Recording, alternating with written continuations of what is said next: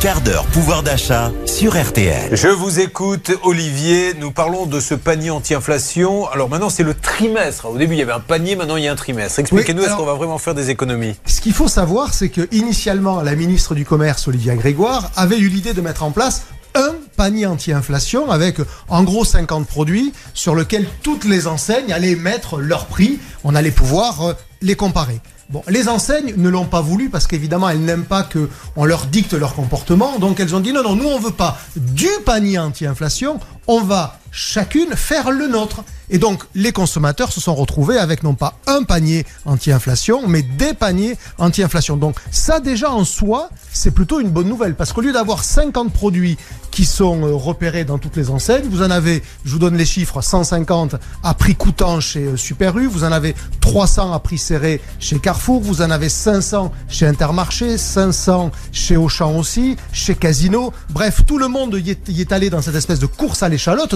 Au final, pour les consommateurs, ben, c'est plutôt mieux parce qu'il y a plus de produits qui sont concernés.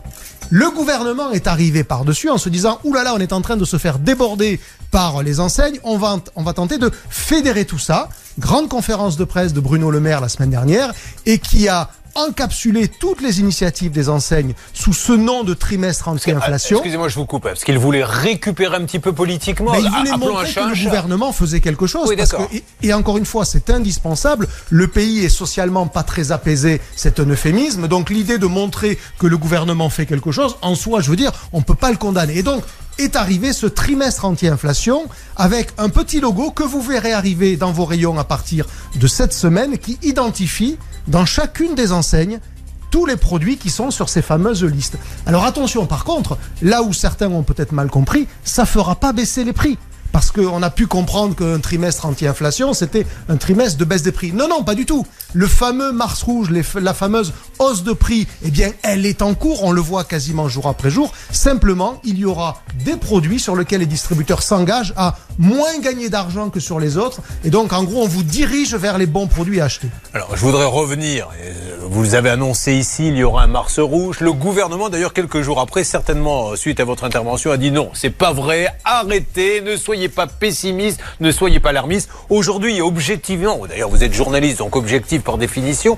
Vous êtes tous les jours dans les grandes surfaces. Est-ce qu'il y a ou pas un Mars rouge Oui. et un avril rouge? Oui, il y a une accélération en ce moment de l'augmentation des prix euh, en grande distribution et notamment sur les marques stars, sur ces fameuses grandes marques que l'on voit tous. On est depuis le début de l'année à aujourd'hui, à ce matin très précisément, à 5,4% d'inflation depuis le 1er janvier, qui se rajoute à 15% l'année dernière. Et, chaque semaine qui passe montre une accélération de ce rythme-là. Donc ça veut dire que pour encore 3, 4, 5 semaines, on est dans ce moment où on va répercuter en rayon les tarifs qui ont été négociés entre les marques et les enseignes. On atteindra probablement le pic de l'inflation, je parle bien d'alimentaire, aux alentours des mois de mai et de juin. À ce moment-là, le gouvernement a déjà dit qu'il inciterait les distributeurs et leurs fournisseurs à renégocier. Alors là où ça va être terrible, ça va être encore une fois euh, du sang, des larmes, parce que c'est le principe malheureusement des négociations. Et donc on aura, on aura probablement à partir de l'été un recul des prix qui fera suite aux renégociations qui interviendront en gros en mai ou en juillet.